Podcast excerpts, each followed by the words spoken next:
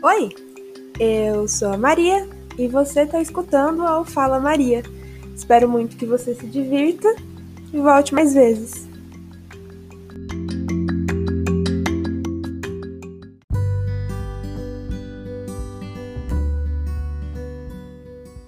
Então, entrei no Twitter hoje e o nome da Jujut estava nos trends. Eu não sei falar o nome dela, eu sei que todo vídeo ela fala o nome dela. Só que não sei, sabe? Impronunciável para mim. Mas enfim. Se você não conhece a Jojo, ela foi uma youtuber durante um tempo. E infelizmente, infelizmente mesmo assim, ela parou de gravar vídeos. Eu não sei porquê. Eu não sei se ela falou que vai voltar ou não. Só sei que se ela voltasse eu ia ficar muito feliz. Mas são vídeos assim que eu gosto muito de ver ainda é, que são bem legais. Então, se você não conhece a Juju, aconselho você ir lá no canal dela. É, os vídeos são incríveis, de verdade mesmo. E tem um vídeo em específico que eu acho que é o vídeo mais famoso dela, que é o dela lendo A Parte Que Falta, que é um livro infantil. Se você nunca viu esse vídeo, vai lá ver. Hoje, é, o nome dela tava nos trends, e aí eu falei, nossa, a Juju, faz muito tempo que eu não vejo nenhum vídeo dela. E esse vídeo em específico da parte que falta, eu já vi muitas e muitas vezes durante a minha vida. Olha que a minha vida não é muito grande, mas eu já vi muitas vezes. E todas as vezes que eu vejo, ele se enquadra em uma situação diferente. É, é um vídeo que ele é totalmente adequável, eu não sei se essa palavra existe, mas tudo bem, a diversas situações. Então, se você ver esse vídeo hoje e você ver esse vídeo daqui seis meses, você vai entender ele de uma forma diferente. E é isso que aconteceu comigo todas as vezes que eu vi esse vídeo. É um vídeo incrível. Se você nunca viu, vai lá ver, porque, nossa, é sensacional. É... Então, hoje, por conta desse vídeo, eu resolvi falar sobre a vida num geral. É... Não pretendo trazer nenhuma conclusão nesse episódio. Na real, eu nunca trago nenhum, mas eu só queria deixar isso claro nesse, sabe? Porque eu só queria falar mesmo.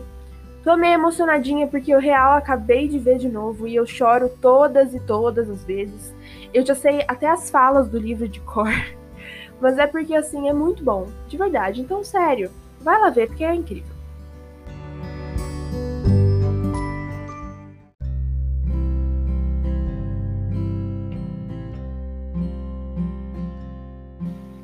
Mas falando sobre a vida agora mesmo, uma coisa que eu até comento com as minhas amigas sempre é que ninguém te ensina a viver, sabe? Eu tô acabando o terceiro ano agora, então supostamente ano que vem era pra eu ter uma vida.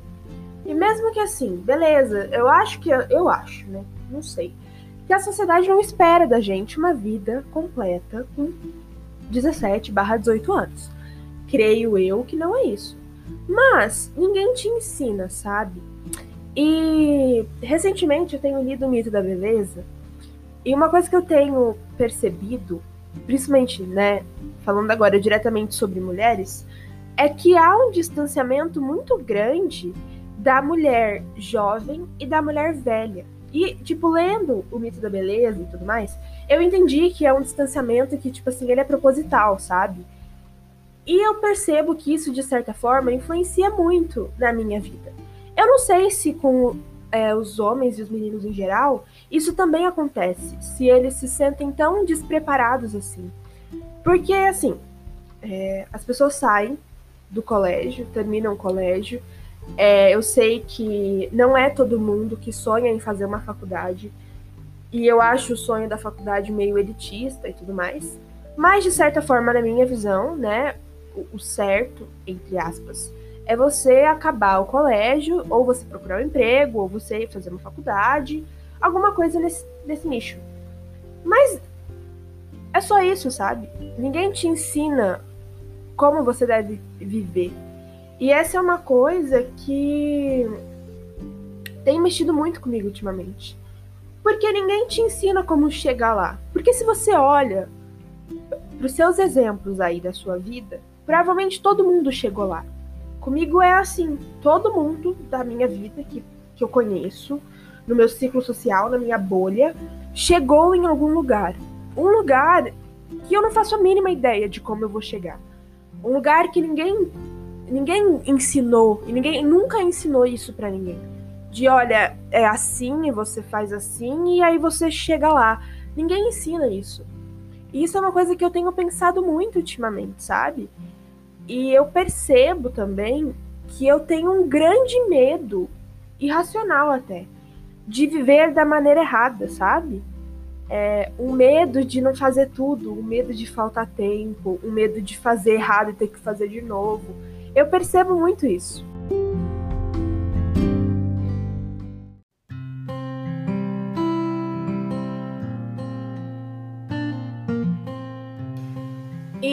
De verdade, ainda não descobri da onde esse medo vem.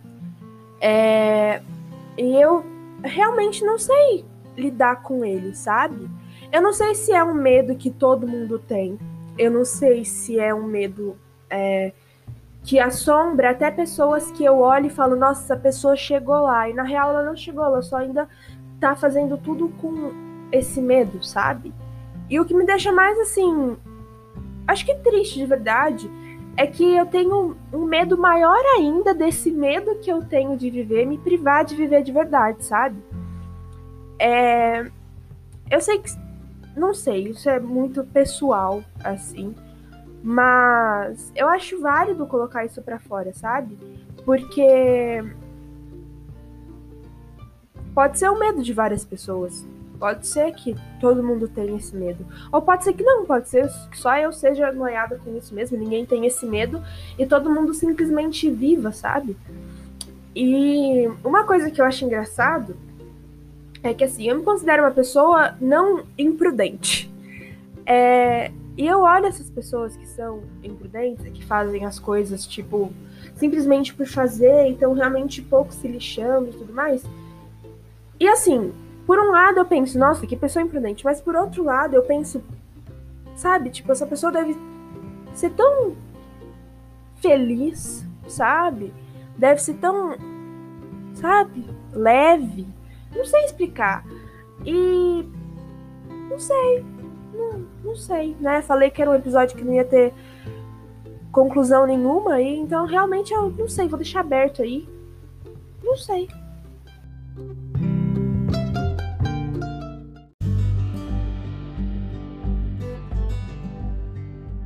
E outra coisa que eu acho muito engraçado também em relação à vida é em relação às expectativas de vida, sabe?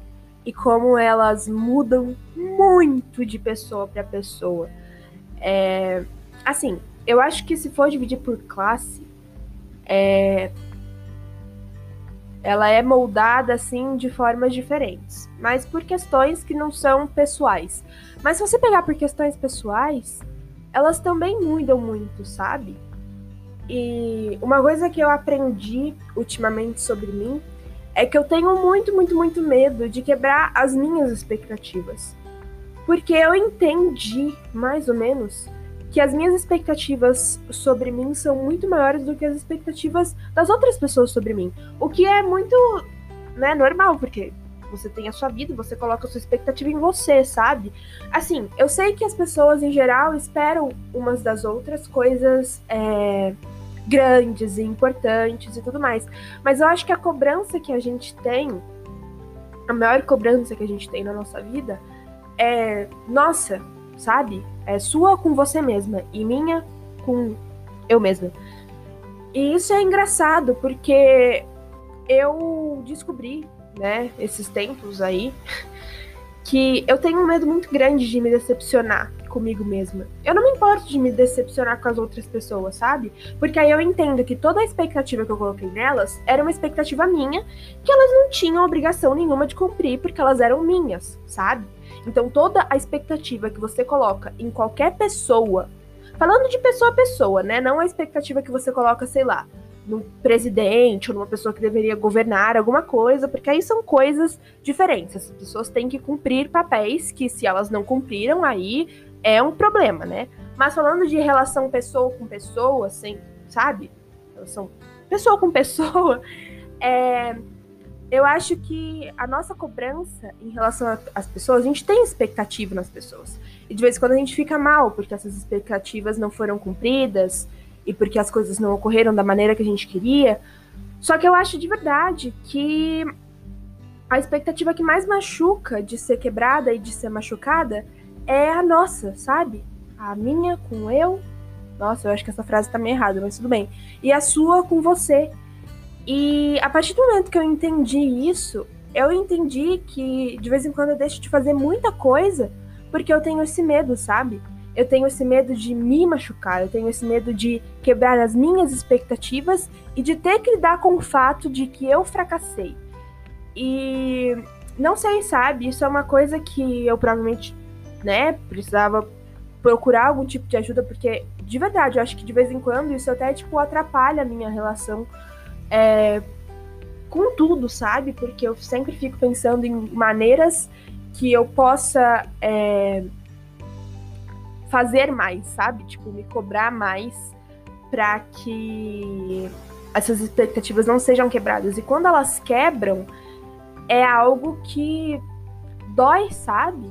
É algo que você se sente realmente, tipo, muito não, não sei se incapaz é a palavra, mas que você se sente muito. É, acho que incapaz é a palavra certa. E que você leva um tempo até você digerir falar: não, sabe, tá tudo bem, é só algo que não deu certo agora. Mas leva um tempo, sabe?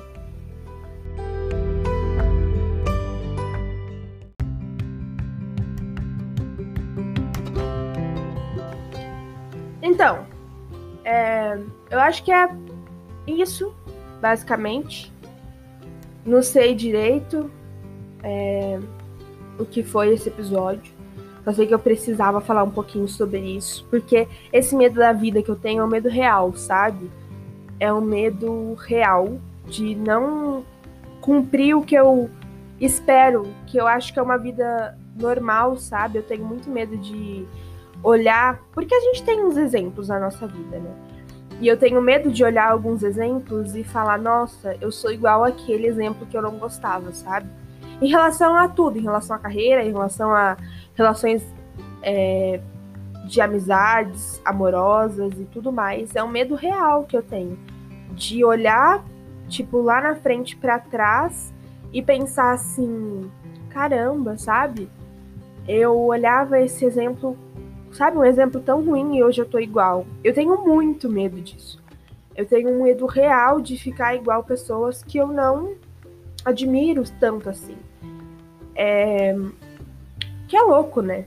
O que é muito louco, porque. Sei lá. Enfim. É isso, basicamente.